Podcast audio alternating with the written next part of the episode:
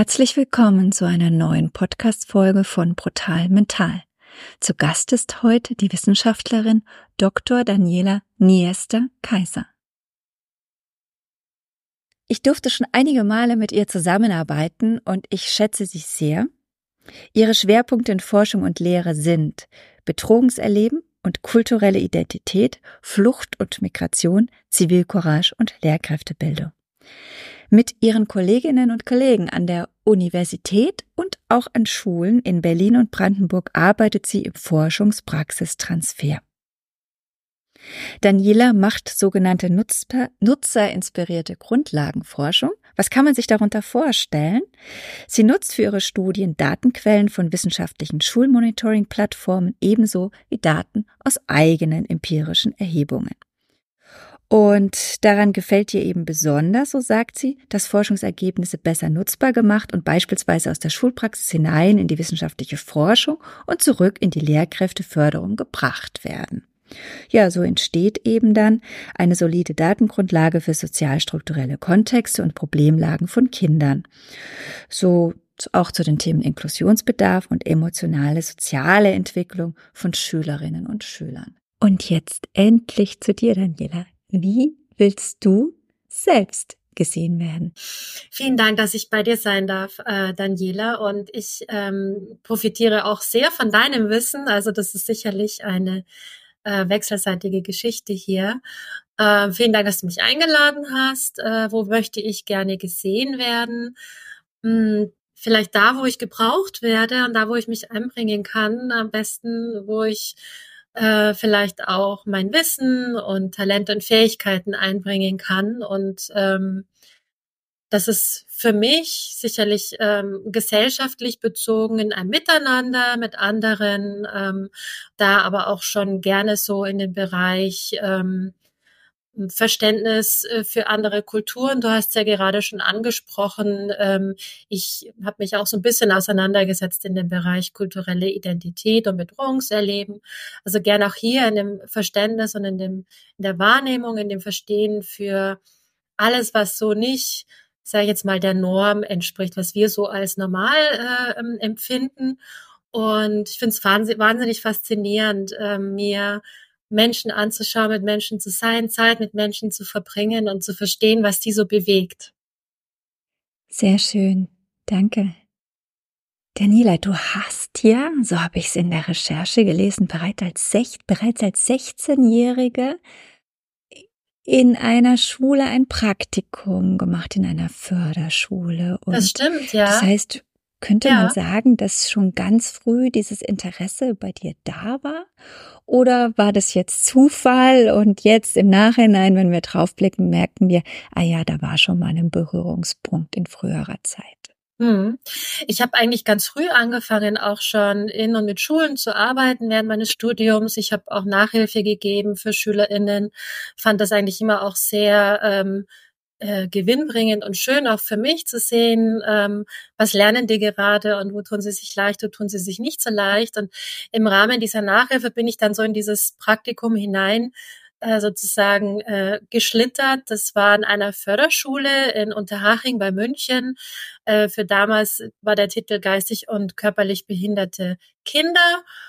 Ähm, heute würde man das anders nennen. Mit Förderbedarf würde man dann trotzdem aber noch sagen. Und ich fand es unheimlich toll zu sehen, wie sich dort die Lehrkräfte und äh, das Pflegepersonal bis, bis zur Schulleitung eben um diese Kinder mit den ähm, besonderen Förderbedarf gekümmert haben und wie die das geschafft haben, Zugang zu kriegen und die auch ähm, eben zu unterrichten und wie ich da so selber auch meine eigene Erfahrungen mitmachen durfte, wie, wie das für mich ist und dass es ganz selbstverständlich auch ist, dass ähm, ich mit solchen Menschen und Kindern auch sehr gerne arbeite und hm, ich habe immer so großen Respekt davor, wie die da miteinander umgegangen sind. Also ganz selbstverständlich eben miteinander Musik gemacht und in den Alltag mit eingegliedert und integriert. Und das fand ich eigentlich sehr ähm, hm, befriedigend, muss ich sagen. Hat mir gut gefallen.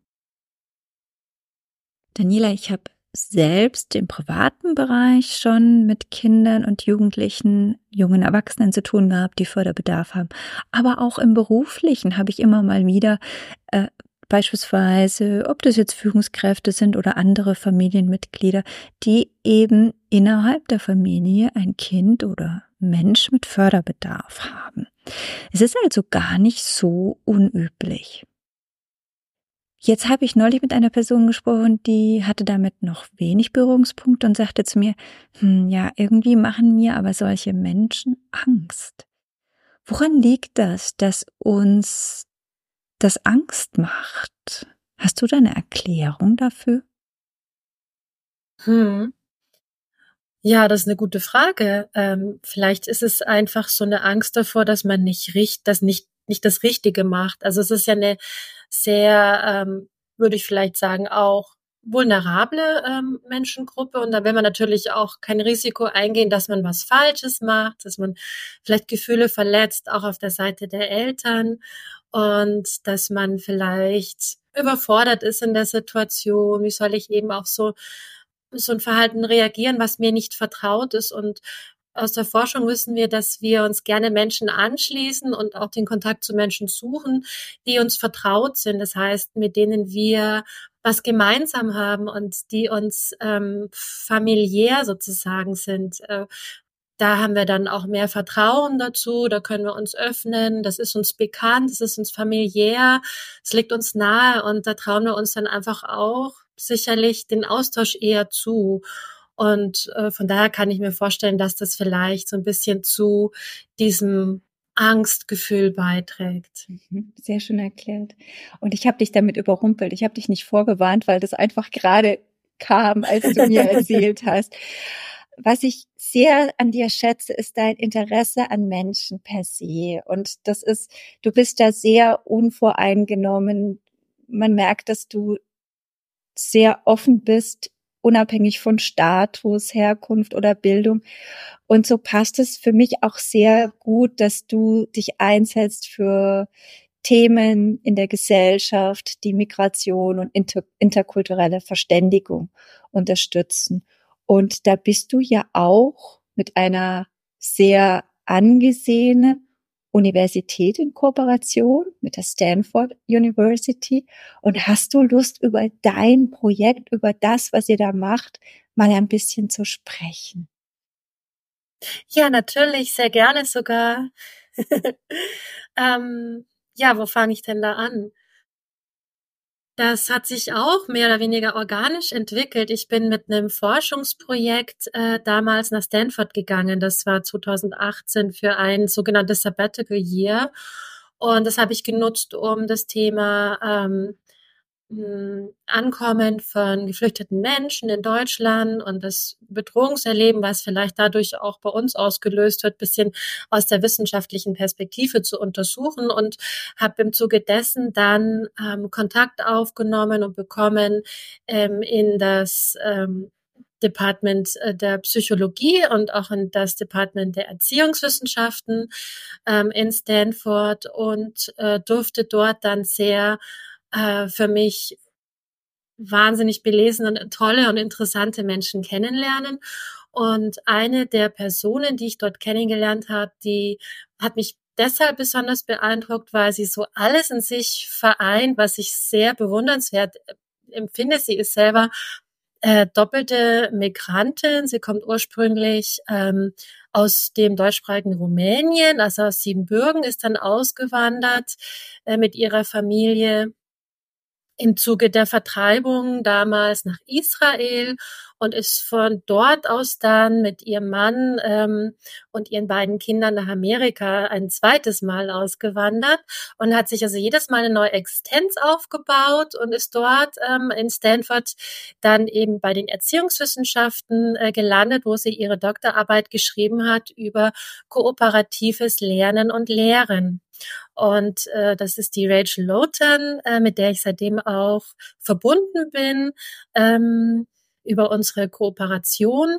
Und die hat mich äh, mehr oder weniger so ein bisschen adoptiert und hat mir dann ihre ganzen Projekte dort äh, vor Ort gezeigt. Sie ist mittlerweile emeritiert und hat dort ähm, als Direktorin gearbeitet am Stanford Teacher Education Program äh, zusammen mit Elizabeth Cohen, die auch federführend ist eben in dem Bereich kooperative Lehr-Lernmethoden und hat mir so erzählt, wie sie eben dann auch ähm, im äh, im Wirken und, und Schaffen äh, einiger Sozialpsychologen, wie zum Beispiel dem, dem Tom Pettigrew und, äh, und ähm, dem äh, Aronson äh, Vorurteilsforschung und Stereotypisierungsforschung ähm, eben eine Unterrichtsform aufgebaut hat, die dazu beiträgt, Stereotypisierungen und Vorteile zu verringern und den Kontakt eben zwischen SchülerInnen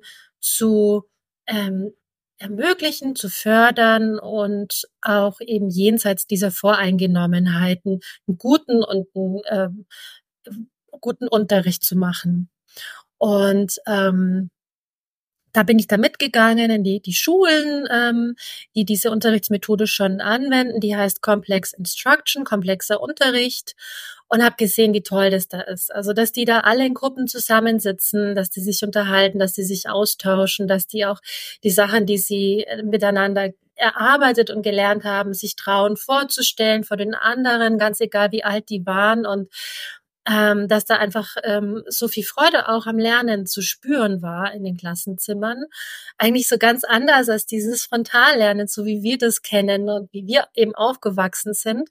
Richtig, richtig motiviert. Und das hat mich so begeistert, dass ich mir gedacht habe, das würde ich gerne mit nach Deutschland bringen, obwohl es natürlich das Thema kooperatives Lernen schon lange in Deutschland gibt. Also es gibt's bei weitem schon seit über 50 Jahren. Es geht noch bis ins 17. Jahrhundert unter äh, Comenius zurück, dass man eigentlich ko kooperativ, ähm, also zusammen eben in Interaktion mit anderen ähm, sehr, sehr gute Lernergebnisse erzielen kann. Das wissen wir ja schon lange, nur praktizieren tun wir es eben nicht. Und genau, und dieses Projekt habe ich dann mitgebracht und dann auch ähm, mit angedockt bei mir am, am Lehrstuhl in den Bildungswissenschaften an der Uni Potsdam. Und mittlerweile bin ich, ähm, darf ich als Gastprofessorin in der Sonderpädagogik lehren und habe es auch ähm, dort an die FU in der Freien Universität Berlin mitgebracht und eingebracht. Mhm. Jetzt ist dir ja immer wichtig, die Theorie und die Praxis zu verbinden. Mhm. Gibt es für dich schon in Deutschland Praxis zu diesem Thema? Also siehst du schon sozusagen erste Ergebnisse? Mhm. Mm, ja, definitiv sehen wir das schon. Aber es sind ja nicht die ersten, die dieses Thema bearbeiten und die ähm, damit jetzt ähm, Forschung in die Forschung ganz aktiv einsteigen. Es gibt schon eine Vielzahl an ganz, ganz tollen Schulen, die in sogenannten Brennpunkt-Nachbarschaften dieses Prinzip des kooperativen Lernens anwenden und ähm, die eben dieses Prinzip des ressourcenorientierten Lernens verfolgen, dass man nicht so sehr darauf schaut, was fehlt da jetzt alles und wo sind die Defizite und ähm, was sind so die, ähm, die Störentwicklungen. Ähm, oder die Störungen, sondern was ist da, also was ist vorhanden, was, was können wir davon nutzen, wie können wir das umsetzen, wie können wir es einbringen und wie können wir die anderen dazu, die MitschülerInnen ähm, dazu bringen, das genauso so zu sehen. Und die setzen das schon ganz erfolgreich um im Schulalltag. Mhm, mhm. Und jetzt sagst du ja selber, das ist mir natürlich auch bewusst, dass dieses kooperative Lernen auch in Deutschland nicht neu ist. Aber das, was ihr jetzt auch äh, verstärkt in der Wissenschaft gerade euch anschaut und untersucht, wo ist da jetzt nochmal die Besonderheit da drin? Mhm. Die Besonderheit ist sicherlich da drin, das heißt ja auch komplexer Unterricht, ähm, dass man allen SchülerInnen äh, das Lernen mit komplexen Materialien zutraut, dass man nicht sagt, jetzt weil zum Beispiel die Sprachkenntnisse nicht äh, völlig ausgebildet sind, also beispielsweise die deutschen Sprachkenntnisse ähm, nicht, nicht völlig oder vielleicht auch zum Teil ähm, sehr holprig vorhanden sind, Ähm, deshalb sagt man nicht, dass die nicht Zugang zu komplexer Bildung haben können. Die können zum Beispiel über Geschichten in der Literatur, in der deutschen Literatur, über so Heldengeschichten, die aufbereitet sind, äh, mit Heldinnen und Helden, die was Tolles vollbringen, ähm, oder über Märchen ähm, oder über literarische Vorbilder aus ihrem Kulturkreis ähm, definitiv genauso viel mitnehmen ähm, aus dem Unterricht wie Kinder eben, die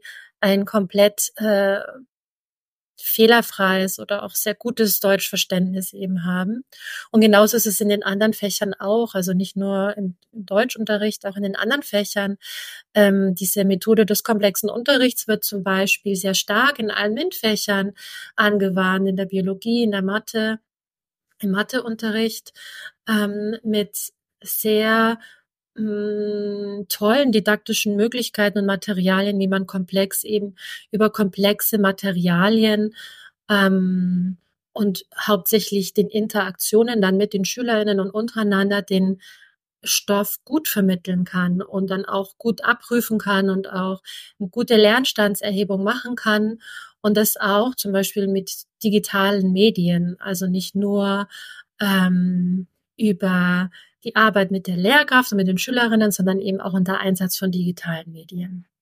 Jetzt ist es ja häufig so, dass wenn das Thema Inklusion kommt, ich glaube, da haben wir auch kurz im Vorgespräch drüber gesprochen. Ich habe das auch vor einiger Zeit erlebt, dass dann in einer großen Diskussion, ich glaube, wir waren 60 Leute in dieser Gruppe, ähm, eine Lehrerin aufstand und sich sehr gegen das Thema Inklusion aussprach, weil sie in der Schule tatsächlich sehr negative Erfahrungen dazu gesammelt hat. Und zwar, dass es in, ihr, in ihrer Schule zu Lasten äh, der Leistungsfähigeren ging, weil dann eben die Rücksicht zu stark auf die Lernschwächeren oder in irgendeiner anderen Form Förderungs ähm, Menschen, die mehr Förderung brauchten, zu viel Fokus bekamen in ihren Augen und die anderen dann ihren, ihre Förderung zu wenig. Jetzt hast du einen ganz anderen Blick darauf. Womöglich ist dieser Frontalunterricht auch nicht das Richtige, um alle mitzunehmen.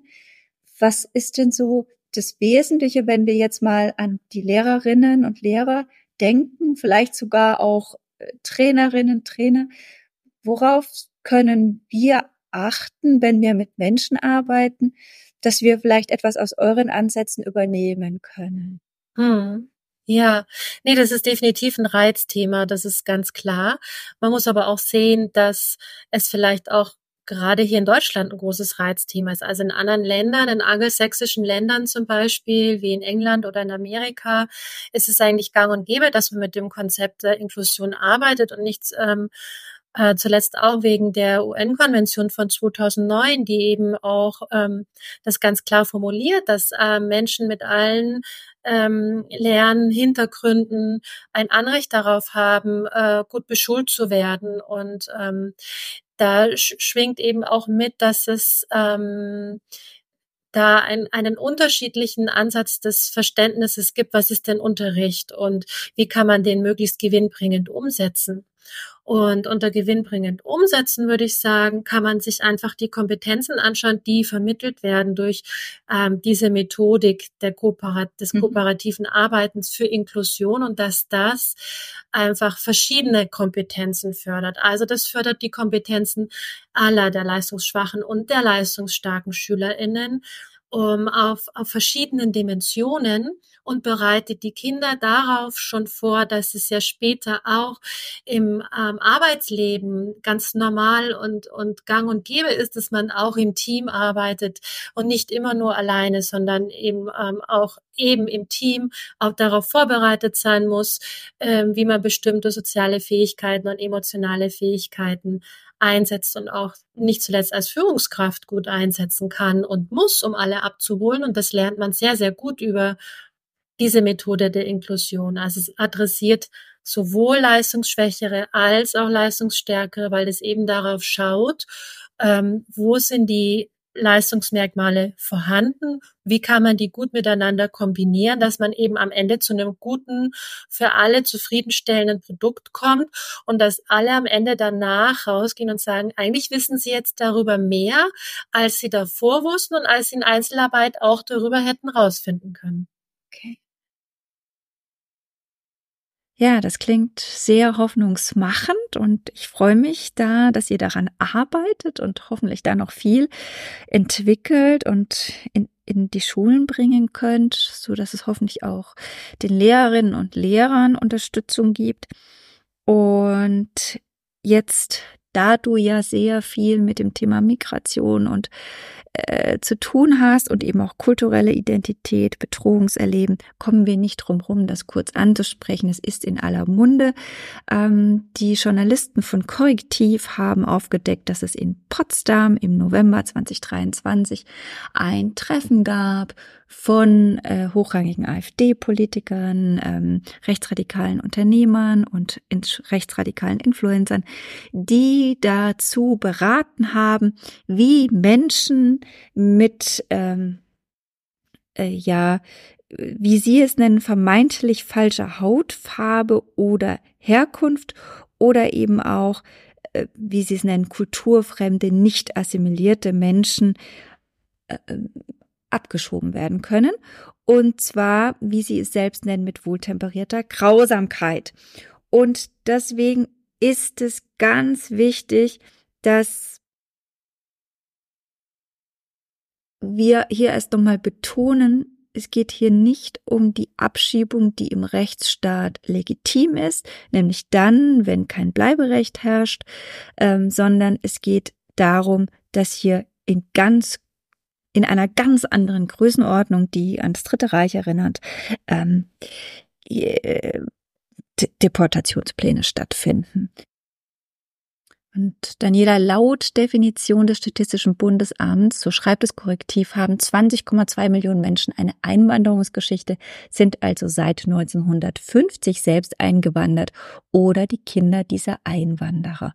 Und jetzt interessiert mich, wie siehst du denn das? Was bedeutet das denn für uns, wenn wir in Deutschland ähm, frei sein wollen von Menschen mit Migrationshintergrund? Also das, mhm. Ich weiß gar nicht, ob ich das als Wissenschaftlerin äh, beantworten kann, so äh, schlüssig. Ähm, ich, ich, kann einfach sagen, es wäre ein wahnsinniger Verlust äh, für uns alle. Ähm, und ich glaube, dass uns ein Drittel der Nachbarschaft wegbrechen würde, ein Drittel der Schulklassen wegbrechen würde, ein Drittel äh, unserer Kolleginnen wegbrechen würde, äh, wenn wir so tatsächlich denken und handeln würden. Und ähm, ganz unabhängig davon, dass wir was ganz Wertvolles haben, nämlich, dass wir im Grundgesetz die, die Würde des Menschen verankert haben und dass die nicht anzutasten ist. Es ist ein wertvolles Geschenk an uns auch, ein Geschenk der Demokratie. Das kann man gar nicht hoch genug erachten und darunter fallen alle Menschen, egal wie die aussehen, welche äh, Hautfarbe die haben, welche Sprache die sprechen, welche kulturellen Umgangsformen die haben. Ähm, das ist einfach ein ganz tolles Geschenk und das sollten wir auf alle Fälle verteidigen. Ähm, es ist aus wissenschaftlicher Perspektive kann man ganz viel dazu sagen. Ähm, es äh, definitiv ähm, trägt es zur, zur Vielfalt bei und da dazu auch, wie wir ein Verständnis für andere entwickeln und zeigen. Wir wissen aus der Kontakthypothese, aus der Forschung aus der Sozialpsychologie, dass gerade in den Nachbarschaften in Deutschland, wo es einen sehr hohen Migrationsanteil gibt, ähm, erstaunlich wenig Vorurteile und wenig Stereotype gibt darüber. Und dass es da ähm, erstaunlich wenig Diskriminierungsversuche auch gibt als in Nachbarschaften, wo das eher ein homogenes Miteinander ist, was natürlich ähm, jetzt auch wertfrei zu beurteilen ist. Es kann genauso ein schönes Miteinander sein, aber möglicherweise hat man dann eben, weil man ähm, nicht so viel sieht, hört und miteinander macht gegenüber Migrantinnen eben ähm, falsche äh, Bilder und falsche Einstellungen, die dann wiederum eben zu diesen Vorurteilen führen. Ähm, Du forschst ja auch dazu, ähm, wie Migrantinnen wahrgenommen und in unserer Gesellschaft behandelt werden. Oder liege ich da falsch? Ja, nein, also ein bisschen. Ich äh, forsche ein bisschen zu dem Thema ähm, stimmt, Vorteile und Diskriminierung. Ich habe ein Projekt begleitet, das äh, die Universität Potsdam 2016 gegründet hat, das sogenannte Refugee Teacher Programm. Ähm, habe dort ähm, auch Konferenzen, Tagungen mitorganisieren dürfen, ein Herausgeberband ähm, mit herausgegeben zu dem Thema, wie kommen denn ähm, Migrantinnen aus Syrien, in dem Fall eben syrische geflüchtete Lehrkräfte nach Deutschland. Was können wir machen, um die zu integrieren in den Schulalltag, um dort zu profitieren von ihrem Wissen, das sie mitbringen? Und ähm, fand es sehr ähm, interessant, welche Erfahrungen die gemacht haben, als sie zu uns kamen. Ähm, forsche aber auch zu dem Thema Zivilcourage und warum brauchen wir Zivilcourage um eben dafür einzustehen, ähm, dass es ähm, humane demokratische Werte gibt, ähm, die für alle, also für andere eben sichtbar gemacht werden und das auf das Wohl der Gemeinschaft auch sich bezieht. Wie gewinnt, also weil du gerade das Wohl der Gemeinschaft schon sagst, wie gewinnt die Gesellschaft durch einen offenen, toleranten Zugang mit dem Thema Migration? Mhm. Ähm, na, die gewinnt auf ganz viele Arten und Weisen. Die gewinnt dadurch, dass man neue Freundschaften schließen kann, dass man ähm, darüber lernt, wie andere Menschen aufgewachsen sind, ähm, wie die ähm, ihr den Sinn in ihrem Leben sehen, ähm, wie die zum Beispiel Weisheit definieren. Also es gibt unheimlich viele verschiedene Herangehensweisen, wie man Sinnhaftigkeit und Weisheit im Leben definiert. Und ähm, das kann sehr, sehr bereichernd sein. Das kann ähm, zum Beispiel darin bestehen, die ganz kleinen Dinge im Leben wertzuschätzen, wie zum Beispiel äh, laufend frisches Wasser zu haben oder äh, saubere, frische Luft zu haben und ein Bett, in dem man schlafen kann mit einem Dach über dem Kopf, äh, dass man das so hört aus der Perspektive von diesen Menschen, was eigentlich ein sinnerfülltes Leben schon ausmacht. Oder weil ich gerade das Thema Weisheit anspreche, es gibt ganz groß angelegte Studien, Langzeitstudien, auch wenn man ähm, eben Weisheit versucht zu untersuchen in Abhängigkeit der kulturellen Herkunft. Und da hat man äh, festgestellt im Vergleich eben von verschiedenen ähm, Menschen aus verschiedenen Ländern, dass Menschen aus Japan äh, da schon eine andere Brille aufhaben als wir, weil die sagen, man muss eben beide Seiten der Medaille sehen, man muss die Perspektive des anderen mit beachten in einem Konflikt, in einer Auseinandersetzung. Und es gibt nicht nur die eigene Sichtweise, sondern es gibt auch immer die Sichtweise des anderen. Und wenn man das dann zu Ende denkt, dann hat man da eigentlich schon wieder so ein bisschen die Brücke geschlagen, auch eben in der Auseinandersetzung oder auch in der Konflikthaftigkeit in unserem Miteinander, was ja auch in uns angelegt und ein ganz alltägliches Phänomen ist, dass man Konflikte hat, dass man Interessensunterschiede äh, hat, dass man aber dadurch, dass man lernt, die Perspektive des anderen mitzusehen, versteht, woher der oder diejenige kommt und dann eher dazu imstande ist, äh, miteinander zu kommunizieren und vielleicht gemeinsam eine Lösung zu finden. Von daher würde ich schon denken, dass es wichtig ist, dass wir ähm, diesen Wert hochschätzen, weil er letztendlich auch zur Völkerverständigung da beitragen kann. Mhm. Vielen Dank für die Einblicke. Jetzt ist es ja so, du hast anfangs gesagt, äh, dass wir tatsächlich eine Tendenz haben als Mensch, dass wir Gleiches suchen unbewusst, mhm. dass wir uns wohlfühlen bei Menschen, die ähnlich denken wie wir. wir müssen sagen, es gibt einen Hund im Hintergrund, wahrscheinlich habt ihr ihn auch schon gehört.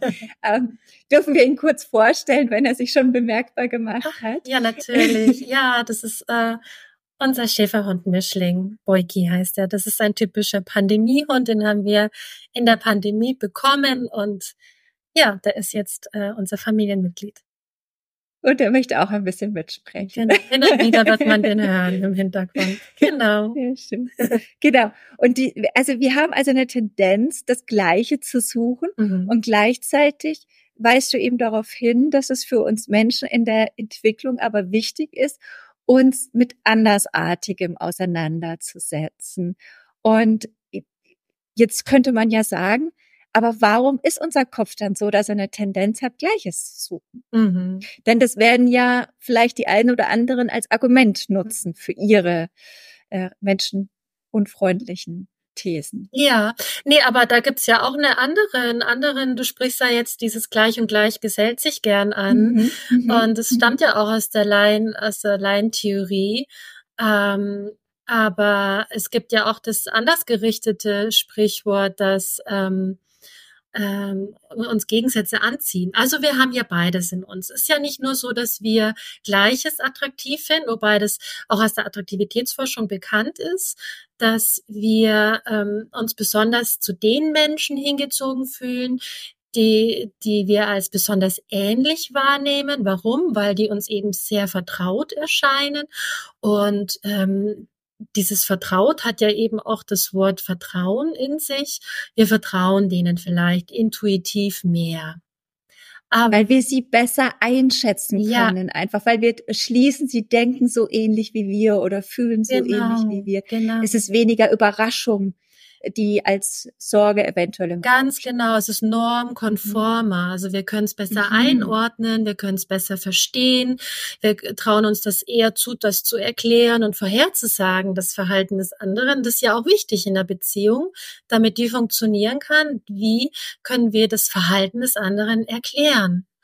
Und, und mhm. Okay, das heißt, an der Stelle ist es ja so, dass unser Kopf das nur macht, uns zu schützen vor dem nicht, anscheinend nicht zu berechenbaren. Und wenn wir uns aber mehr mit dem neuen, andersartigen auseinandersetzen, wird es womöglich ein Stück weit auch berechenbarer für uns, setzt aber voraus, und da kommen wir wieder zu dem Thema Migration mhm. oder Inklusion, wir müssen das äh, wir müssen anfangen, uns damit auseinanderzusetzen. Mhm. Also ein Nebeneinanderleben funktioniert dann ja nicht mhm. an der Stelle. Ja, das erfordert natürlich Mut, sich damit mhm. auseinanderzusetzen, was äh, uns erstmal Angst macht, was uns erstmal fremd mhm. erscheint, was wir erstmal nicht einschätzen können und was uns bedroht, was uns vielleicht ja. auch ähm, ja in unserem ähm, unserem täglichen Leben vielleicht bedroht im Hinblick auf wahrgenommene Ressourcen oder Ressourcenknappheit. Mhm. Das passt ganz gut. Ich habe am Wochenende mit Vertretern aus der Wirtschaft ähm, war ich ja unterwegs und da ging das um das Thema Diversity und man hat also die, das waren also mehrere, also fast durchgehend aus Management Boards Menschen und die erzählten, man verabschiedet sich immer mehr vom Thema Diversity als Schlagwort hin zum Thema Inklusion. Denn nur divers zu sein, also sprich, ja, jetzt, jetzt ist es okay, dass du ähm, für dich selbst entscheidest, in welcher Art du beispielsweise als Geschlecht gesehen wirst oder dass du eben möglichst diverse Belegschaft hast. Ähm, da stellten sie fest, da ist ein Missing Link, nämlich solange die nebeneinander arbeiten, funktioniert's noch nicht, mhm. sondern ihre Aufgabe in HR, also Human Resources, mhm. Personalabteilungen und auch in Vorständen wurde dann erkannt als, es funktioniert nur, wenn wir etwas dafür tun, dass die Menschen ins Miteinander kommen. Mhm. Und das passt ja dann eigentlich ganz gut. Mhm, genau. Das, das passt ganz gut. Das finde ich ganz toll, auch dass das schon angekommen ist. Ähm, da, wo du ähm, jetzt unterwegs warst, auch in den großen Unternehmen, bei den Firmenbossen. Und das ähm, einfach macht mal ähm, alleine das nicht wirkt. Das wirkt auch nicht im schulischen Unterricht. Ähm, das muss man wirklich institutionell auch äh, vorstrukturieren, vorbereiten und ähm, da den Prozess mit begleiten und dieser Prozess muss auch von einem von einer sogenannten Face-to-Face-Interdependenz begleitet sein. Das heißt, man muss auch ähm, ein Stück weit aufeinander angewiesen sein und eben gemeinsam eine bestimmte Aufgabenstellung bearbeiten äh, die dann institutionell entsprechend begleitet ist und von einer höheren Autorität auch wertgeschätzt wird, die das auch immer wieder ausdrückt, dass sie das wichtig ist, dass man das tut, ähm, damit es eben zum Erfolg führen kann, dass es viele verschiedene Menschen gibt, die miteinander arbeiten. Und du hast ja sogar auch deinen Beitrag zum Thema Best Practice geleistet. Du hast ähm, im Netzwerk Sozialpsychologie für Flucht und Integration ein Interview mit dem Bürgermeister von Hebertshausen geführt. Mhm. Ähm, magst du dazu noch ganz kurz was erzählen? Richtig, ja, das stimmt. Das habe ich schon wieder ganz vergessen. Das war ähm, vor Weihnachten und deshalb war ich auch total ähm, überrascht, dass er so schnell zugesagt hat, als ich ihn angefragt habe, aus unserem äh, Netzwerk heraus, das Fachnetz der Sozialpsychologie für Flucht und Integration. Wir wollten nämlich gerne wissen, was bei ihm in der Gemeinde, das ist eine Gemeinde von 5800 Menschen, dazu beigetragen hat, dass er einen relativ großen Schlüssel nach dem Königsberger Schlüssel aufgeteilten Prozentsatz von ähm, ausländisch lebenden Menschen in der Gemeinde. Das funktioniert wunderbar. Und er hat eben dazu ähm, gemeint, einer der Erfolgsfaktoren ist, dass er das von Anfang an begleitet hat. Also er war da von Anfang an dabei, hat es von Anfang an unterstützt und er hat aber auch schon bevor eben äh, neue neuer Schwung von Menschen in die Gemeinde kam, alle schon darauf vorbereitet und schon gefragt, wo könnten wir denn da noch jemanden brauchen?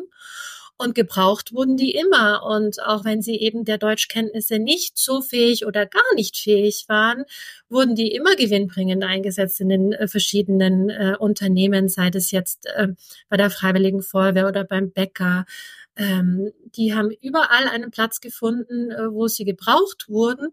Und äh, das hat der seit 2014, 15 mitbetrieben und meint, es geht eben auch deshalb, weil er alle in seiner Gemeinde gut kennt und ähm, auch dafür einsteht. Er steht für diese Werte ein und auch für das Miteinander und die Toleranz und die Vielfalt im Ort. Mhm, schön. Da hast du jetzt eigentlich auch schon ein paar Erfolgsbedingungen mit genannt, die auch relevant sind an der Stelle, die Hebertshausen vielleicht ein bisschen besser. Mhm. Ja, also ich denke auch, das hat eine große Vorbildwirkung. Ja. Wie, Jetzt hast du vorhin schon mal das Wort gesagt und das bin ich übergangen, weil ich noch beim anderen Thema bleiben wollte, aber das gehört hier rein, Zivilcourage. Und du hast ja zu Zivilcourage auch geforscht. Mhm. Und das im Vorgespräch gerade habe ich dich gefragt, ob ich dazu ein bisschen mit dir sprechen kann, auch anlässlich dieses Themas. Und dann hast du für mich was sehr Wertvolles gesagt. Du hast gesagt, na ja, wir sind ja noch in der Mehrheit. Also eigentlich brauchen wir gar nicht so viel Mut an der Stelle. Mhm. Und das äh, hat mich zum Nachdenken gebracht und dachte ich, ja. Und ja, trotzdem würde ich würde mich interessieren, was brauchen wir aus deiner Perspektive heraus, aus der Forschung heraus gerade, um die Demokratie zu verteidigen. Und nochmal, für mich ist ganz wichtig, weil ich höre sofort die Leute, die jetzt zuhören und sagen, ja, aber, mhm. ja, aber die Politik muss erst damit oder die muss verstehen das. Mir geht es gar nicht darum, dass wir hier politisch mhm. ähm, diskutieren, ist das, was unsere Regierung macht, gut oder schlecht. Mhm. Es ist für mich unabhängig von der Demokratie, mhm. sondern äh, äh, Demokratie heißt, es ist möglich, dass wir Menschen ähm, also respektvoll mit Menschen umgehen und äh, Diskussionen führen auf Augenhöhe. Mhm. Und wenn ich jetzt dich zur Zivilcourage befrage, in der Bevölkerung, gerne auch in Schulen, mhm. ähm, Beispielsweise viele Menschen hätten vielleicht Angst, irgendwo einzuschreiten, ohne sich selbst zu gefährden. Mhm. Aber was können wir aktuell tun, um die Demokratie zu fördern. Ja. Na, du hast es ja schon äh, ganz richtig gesagt. Also das ist jetzt erstmal jenseits natürlich der Politik, weil in dem Wort Zivilcourage steht, steht ja zivil als bürgerlich. Das heißt, sind wir angesprochen, alle Bürgerinnen und Bürger, Mut zu zeigen. Und ähm, das ist genau das, was Zivilcourage eigentlich sagt. Ich wehre mich, wenn anderen ihrer Menschenwürde verletzt werden. Und es kann auf viele verschiedene Arten erfolgen. Also es ist auf alle Fälle was Aktives. Also wir müssen aktiv werden, wir müssen rausgehen. Ähm, es kann verbal sein, es kann aber auch nonverbales Handeln sein. Hauptsache man ähm, orientiert sich eben an humanen demokratischen Werten und macht die sichtbar für andere. Und das, was jetzt am Wochenende erfolgt ist und was wir gesehen haben, äh, zum Glück in ganz, ganz vielen Städten äh, in Deutschland ist, dass ähm, äh, viele eben sich jetzt angesprochen gefühlt haben, äh, rauszugehen und ähm, das dafür einzustehen und ähm, jenseits äh, dieses ähm, anderen Mutes, äh, den wir da jetzt vielleicht im Kopf haben. Also es hat nichts mit militärischer Tapferkeit oder auch nichts mit persönlichem Wagemut äh, gemeinsam, sondern eigentlich eher, dass man für demokratische Prinzipien einstehen kann und dass man sich traut, es zu sagen, ähm, dass man im, im Sinne von Kurt Singer, der sagt, Zivilcourage ist kritisch wachsames Aufdecken und ein Widerstehen, ein sich entgegenstellen, ein für etwas eintreten, dass man sich das traut, mit den anderen zusammen zu sagen, dass man eben den Unmut kundtut, wenn man sieht, da läuft was ganz gewaltig falsch.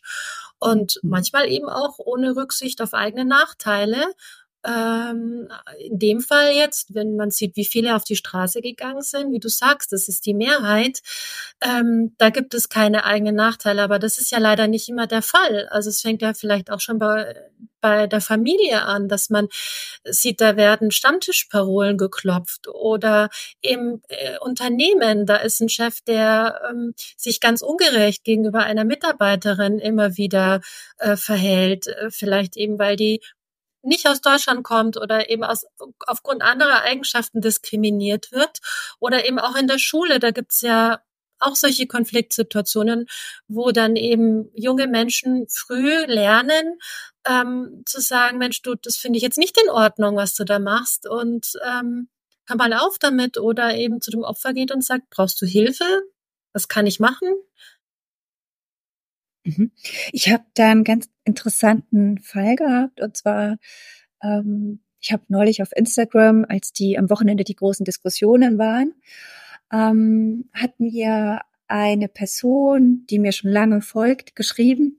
Sie wohnt in Ostdeutschland, dass sie, äh, also auch eine Person, die wirklich, äh, ähm, wo ich weiß, dass sie tatsächlich auch ähm, eindeutig demokratische Werte vertritt, Sie sagte, ich kann nicht zur Demonstration, weil ich Kollegen habe, von denen ich weiß, dass sie mich, wenn sie dort sehen würden, dass ich gegeben, ich, ich, ich bin nicht sicher, ob ich danach Folgen hätte in meiner Arbeitsstelle. Und die Person lebt in Ostdeutschland. Mhm. Und ich glaube, dass wir oft, also ich lebe ja in München in Westdeutschland, ich habe auch den Eindruck, dass es doch ähm, in Ostdeutschland einfach nochmal auch ein anderes Ausmaß angenommen. Mhm. Ich habe zumindest früher an der TU Ilmenau studiert. Da gab es da schon einige Themen, wo ich gesehen habe, äh, dass man eben durchaus weniger Offenheit für anders aussehende Menschen hat. Mhm. Aber das scheint sich jetzt nochmal zugespitzt zu haben. Mhm. Diese Person, wenn wir die jetzt mal so wenn wir jetzt überlegen, welche Möglichkeiten hat sie denn? Ich sage immer sie. Mhm. Ähm, es, es, geht aber gar nicht um Mann oder Frau. Also mhm. ich habe das Geschlecht auch bewusst vernebelt an der Stelle. Mhm. Was kann eine solche Person tun, um trotzdem also diese Person denkt über Wegziehen nach. Aber welche anderen Möglichkeiten habe ich denn noch? Denn Wegzug ist ja eigentlich auch keine Lösung. Ja, nee, natürlich. Ganz genau äh, vielleicht ihr bewusst machen, dass sie bestimmt nicht die einzige ist, die so denkt und äh, ihr bewusst machen, dass es andere Menschen gibt, die bestimmt gleiche oder ähnliche Werte haben und sich zusammentun. Und ähm, man darf da auf gar keinen Fall darauf warten, dass es äh, an irgendwelche Fachpersonen oder Sicherheitsbeauftragte oder so delegiert wird, ähm, dass man eben was sagt gegen dieses zum Teil rassistische und diskriminierende Denken und Verhalten, sondern dass man auch Verantwortung trägt. Also jeder, mhm. jeder in der Gesellschaft trägt Verantwortung für das, was geschieht. Und wer dann mhm. nichts macht, wer wegschaut oder den Mund hält, der legitimiert auch ein Stück weit das Verhalten äh, derer, die vermeintlich so massiv auftreten und macht sich auch mit verantwortlich. Daniela, ich hatte dann auch so den Gedanken, ich weiß nicht, ich, ich finde die Frage wirklich nicht leicht. Wie reagiert so eine Person am besten? Ähm, mir kam dann noch der Gedanke, was hältst du davon? Macht es Sinn, ArbeitgeberInnen gegebenenfalls einzubinden und zu sagen, ich fühle mich in der Organisation gerade gar nicht mehr sicher. Ich habe das Gefühl, es hat Folgen für mich, wenn ich mich für die Demokratie einsetze. Mhm. Ja, das ist eine gute Frage. Genau, wie damit umgehen. Hm, wir hatten ja schon darüber gesprochen, dass man bestimmt Gleichgesinnte im familiären und im Freundeskreis finden kann. Die Frage ist natürlich, sollte man nicht auch auf Kolleginnen zugehen können und auch im Unternehmen auf, wie du sagst, ähm, ähm, ArbeitgeberInnen zugehen und eben das äh, thematisieren, dass ähm, man das als bedrückend empfindet, dass man sich damit nicht mehr wohlfühlt, dass man auch Angst hat, dass darunter die eigene Produktivität leidet und aber auch die eigene wahrgenommene Sicherheit am Arbeitsplatz. Wenn denn so weit darf das ja auf gar keinen Fall gehen, dass man ähm, in seinem ja sehr existenziell empfundenen Arbeitsrecht beeinschränkt wird, mhm. beschränkt wird. Ja. Mhm. Jetzt mit Blick auf die Uhr, wir wollten das kompakt halten, möchte ich noch mhm. einmal auch dich fragen, ich habe im Kopf, dass du gerne auch Lust hast, mit einer Stiftung äh, in Kontakt zu kommen. Ähm, mhm. Und zwar hast du ja schon noch einiges vor. Magst du dazu, falls jetzt jemand zuhört und sagt, ach ja, ich weiß gar nicht wohin mit meinem Geld und ich möchte gute Themen unterstützen, dann ist das jetzt deine Chance, auch darüber zu sprechen. Mhm. Ach ja, also ich habe schon ein paar ähm, Ideen und Ziele, die ich noch ansteuern möchte und ähm, wo ich mich auch schon ganz aktiv immer wieder um Fördermittel ähm, beworben habe und auch derzeit bewerbe, auch gerne und oft im Verbund mit anderen Kolleginnen, auch aus ähm, dem universitären Umfeld, mit Schulen. Ähm, da denke ich, dass man definitiv gut was auf die Beine stellen kann. Derzeit arbeite ich ja auch im Verbund äh, mit der Universität Potsdam aus der Freien Uni heraus und mit der Universität Hamburg und eben mit der University, äh, Stanford University zusammen an diesem Projekt, kooperative Lehr-Lernformate, komplexer Unterricht ähm, und bin da an der Schnittstelle unterwegs zu dem Thema ähm, Inklusion auf alle Fälle, Vielfalt ähm, und Diversität unterstützen. Und würde mir da sehr, sehr gerne noch ein Standbein parallel zur Uni aufbauen, am liebsten mit einem eigenen Institut, ähm, wo wir eben Menschen aus der Praxis und aus der Wissenschaft zusammenbringen können, gerne auch aus Unternehmen, um ähm, an gemeinsamen Arbeitprojekten zu arbeiten und das gemeinsame Lernen zu fördern. Und da gibt's ja auch schon äh, diverse Ansätze, zum Beispiel das ähm, äh, Problem-Based Learning oder Service-Oriented Learning geht ja genau in diese Richtung, äh, wo man verschiedene Akteurinnen zusammenbringt aus der Wissenschaft, eben Forscherinnen, Forscherinnen aus der Praxis und aus dem Unternehmen und wo man in die Community reingeht und guckt, ähm, wo wird man gebraucht, also wo ist aktuell ein Themenfeld, das man gut zusammen bearbeiten kann? Und wie kann man jetzt zum Beispiel ähm, Schülerinnen und auch Studierende so einsetzen und so miteinander zusammenbringen, dass man das gemeinsam bearbeitet, dass man also sozusagen ähm, dieses Defizit gemeinsam in Angriff nimmt und alle aus diesem Lernprozess so rausgehen, dass sie sagen, was sie haben was mitgenommen und es kann nachhaltig auch weitergeführt werden.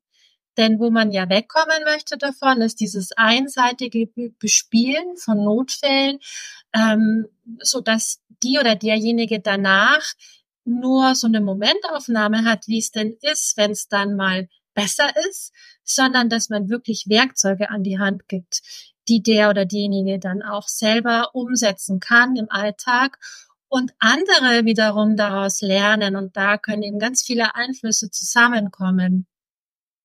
Und da gibt's ganz viele Initiativen jetzt auch eben auf dem Europäischen Verbund, Netzwerk mit verschiedenen Universitäten, die zusammen mit der FU an so einem Service Learning Projekt eben arbeiten. Und in der Richtung würde ich sehr, sehr gerne weitermachen, mein eigenes Institut auch gründen und ähm, einbringen in die Gemeinschaft. Und da wäre ich natürlich ganz dankbar auch um äh, finanzielle Unterstützung.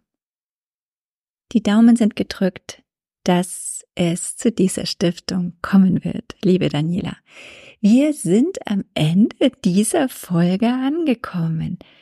Vielen Dank für dieses Gespräch. Vielen Dank für die Einblicke, die du uns gegeben hast. Ich habe für mich daraus genommen, Inklusion ist für uns als Gesellschaft ein ganz wesentlicher Weg, um zu einem guten Miteinander zu kommen, und zumindest wenn es wirkungsvolle Inklusion ist und daran arbeiten mhm. Menschen wie du, dann bietet uns das die Möglichkeit, einander besser zu verstehen, vor allen Dingen auch indem wir einschätzbarer werden füreinander und dadurch dann ja hoffentlich auch mehr Vertrauen im Miteinander aufbauen können. Mhm. Ja, sehr schön gesagt, Daniela. Tolles Schlusswort.